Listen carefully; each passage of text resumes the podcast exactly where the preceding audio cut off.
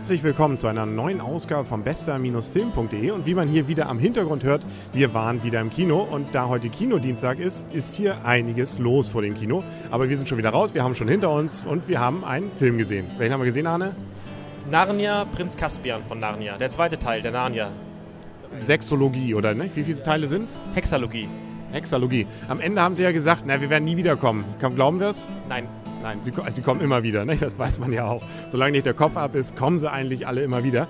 Wir haben ja auch den ersten Teil extra uns nochmal aufgespart, den vorher gesehen zu haben. Und mein erstes kleines Fazit ist, abgesehen davon, dass man erstmal erwähnen kann, dass es sich hierbei um einen Fantasy-Film handelt, der auch schon seit einigen Wochen jetzt ja im Kino läuft, nämlich im, Juni, glaub, nee, im Juli, glaube ich, angelaufen ist. Aber nichtsdestotrotz meines Erachtens nett ist. Also ich fand den ersten zwar noch besser, aber guckbar ist es uns nicht so schlecht, wie es eigentlich in der Presse teilweise gemacht wurde. Also ich bin, finde den zweiten Teil besser als den ersten, weil er anders und besser gefilmt ist und vor allen Dingen ernster, also ähm, erwachsener gefilmt ist. Da gebe ich aber recht, der erste war märchenhafter. Genau, ich stehe ja mehr so auf das Piecige, wo sie da rauskommen, der Schnee fällt und es ist alles so schön ruhig und so nett und irgendwie alles, und selbst die, die tot sind, stehen irgendwann wieder auf. Das ist irgendwie netter gewesen und da stehe ich mehr drauf. Aber du bist ja auch mehr der Herr der Ringe-Fan und du sagtest mir vorhin ja schon, es wäre irgendwie ein bisschen näher dran an Herr der Ringe. Also die Kamerafahrten, die Landschaftsaufnahmen und das ähm, ganze Setting mit den, mit den Schlachten, das war, hat mich sehr stark an Herr der Ringe, die Schlacht und Pelennor-Feldern erinnert und viele andere Schlachten dort ja auch. Abgesehen davon, dass es ja auch wieder in Neuseeland gedreht wurde. Also man kann da durchaus, glaube ich, mal Urlaub machen. Das sieht ziemlich hübsch dort aus. Oh, ich würde auch gerne mal nach Neuseeland, ja allerdings. Was mir an dem Film jetzt auch aufgefallen ist, außer dass er, wie gesagt, meines Erachtens ein bisschen düsterer ist und viele, viele Tote dieses Mal gab, war nicht nur, dass er an Herr der Ringe auch erinnerte, sondern auch fand ich von der, naja, Moral so ein bisschen ja, man kann drüber streiten. Also es gibt da eben zwar die Guten und die Bösen, aber die Guten dürfen dann wieder alle böse umschlachten, selbst die, die eigentlich gezwungen waren dazu, eigentlich da mitzukämpfen äh, bei den anderen. Das finde ich immer etwas schade, aber gut, das muss man wahrscheinlich in solchen Filmen mitleben.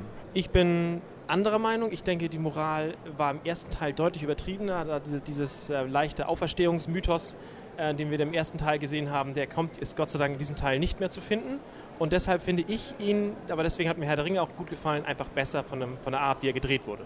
Was mir vor allem auch aufgefallen ist, die Geschichte ist mal ganz andersrum. Normalerweise hat man irgendwelche Schicksalsschläge in der Welt und jetzt muss man versuchen, irgendwie so dieses gelobte Land zu finden oder die gelobten Retter der Welt. Die soll es irgendwie geben. Es gibt irgendwelche Mystiken oder irgendwelche Märchen, die davon berichten und es gibt nur wenige daran glauben und die suchen und am Ende finden sie die dann auch. Hier ist es andersrum. Hier werden die nämlich schon diese glorifizierten Leute gleich am Anfang gerufen. Das sind nämlich unsere Hauptdarsteller. Ja, und sobald sie kommen, gibt es Ärger. Also das, äh, man könnte fast meinen, ähm, es ging ihnen vorher besser, den anderen, die da wohnten. Ja, aber sie fühlten sich ja auch nicht wohl. Da war ja durchaus, die waren ja unterjocht und mussten sich verstecken und so. Also so richtig glücklich waren sie ja nicht. Und dieser äh, Prinz Caspian, um den es ja hier geht, der sollte ja auch gerade umgebracht werden, weil es gibt ja immer noch, böser geht es immer, also richtig bösen, bösen ähm, Oberschurken. Aber ich erinnere daran, dass viele von denen nicht gestorben wären, die, die du äh, vorhin schon betrauert hast, äh, wenn, die, wenn die vier nicht angekommen wären. Das stimmt. Und was ich auch nicht so ganz verstanden habe, ich will ja auch nicht so viel verraten, es kommt ja noch ein Retter am Ende, mehr oder weniger, warum der nicht vorher schon eingegriffen hat. Warum müssen Retter immer am Ende kommen, wenn sowieso schon die Hälfte draufgegangen ist? Weil es um Selbstbeweis geht. Es geht um die Art und Weise, dass du würdig bist, Hilfe zu bekommen von einer, von einer Macht, die alles andere sowieso in den Schatten stellen würde. Ja, kurz gesagt, ich fand es eigentlich einen sehr unterhaltsamen Film. Langweilig wurde mir eigentlich nicht. Ein, zwei kleinere Längen, aber ansonsten, nö, hat es also wieder gut getroffen, außer ich den ersten einfach besser fand. Wenn ich nochmal auf, auf die Punkteskala zurückgreifen darf, ich finde sieben bis acht Punkte durchaus angemessen. Ich hatte sehr, ich hatte sehr viel Spaß, es hat mich sehr unterhalten und es war sehr spannend. Gut, ich, heute bin ich mal ein bisschen pessimistischer. Ich sag mal sechs, ich sag mal sechs bis sieben Punkte. Aber da können wir uns gleich mit sieben dann schön einigen. Ja, sieben bis acht. Äh, auf der Skala von 100, nein, 10. wir wollen es auch nicht übertreiben. Was werden wir als nächstes sehen? Wir sind uns nicht ganz sicher, entweder Wally oder Tropic Thunder.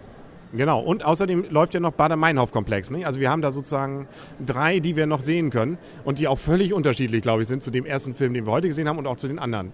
Da würde ich zustimmen. Allein der Bader-Meinhof-Komplex dürfte überhaupt nicht in die Reihe passen. Nein, da ist auch, glaube ich, kein Heilsbringer am Ende in sich, der nochmal alle wieder auferstehen lässt. Ist auch kein Märchen. Gut.